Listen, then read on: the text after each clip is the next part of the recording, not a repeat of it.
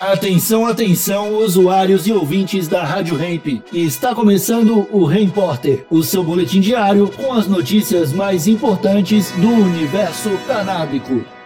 Agora com a palavra, Marcos Bruno. Inflamação por Covid-19 pode ser diminuída com extrato de cannabis com alto teor de CBD. Um estudo publicado pela revista científica Aging Us concluiu que extratos de cannabis com alto teor de canabidiol, o canabinoide mais conhecido dos efeitos medicinais, tem ação anti-inflamatória e pode alterar a expressão gênica e a inflamação geradas pelo coronavírus, conforme o comunicado divulgado então por essa revista nesta semana. Os pesquisadores da Aging Us trabalharam sob uma licença da agência governamental Health Canada que é a Anvisa do Canadá, desenvolvendo mais de 800 cultivares de cannabis e traçando hipóteses de como o CBD pode diminuir a expressão de ACE2 em tecidos alvo da Covid.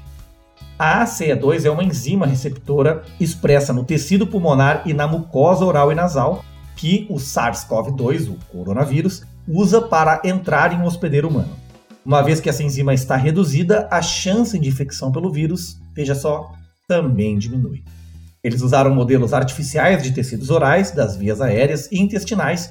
Então, os pesquisadores identificaram ao todo 13 extratos de cannabis que diminuíram os níveis de ACE2 por conta do seu alto teor de CBD.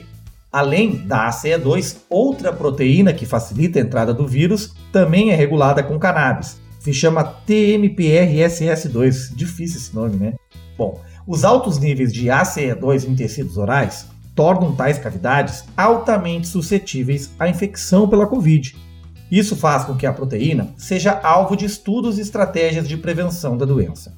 Embora essa pesquisa ainda necessite de maior validação, ela é importante para futuras análises de prevenção e tratamento coadjuvante da Covid-19 com cannabis, principalmente por ser uma doença sem qualquer outro tratamento convencional comprovado. O estudo pode até precisar de maior validação, porém já é alguma evidência de uma droga no combate à Covid, ao contrário, por exemplo, de azitromicina, hidroxicloroquina, que não tem nenhuma comprovação científica e ainda trazem efeitos colaterais danosos para nossa saúde.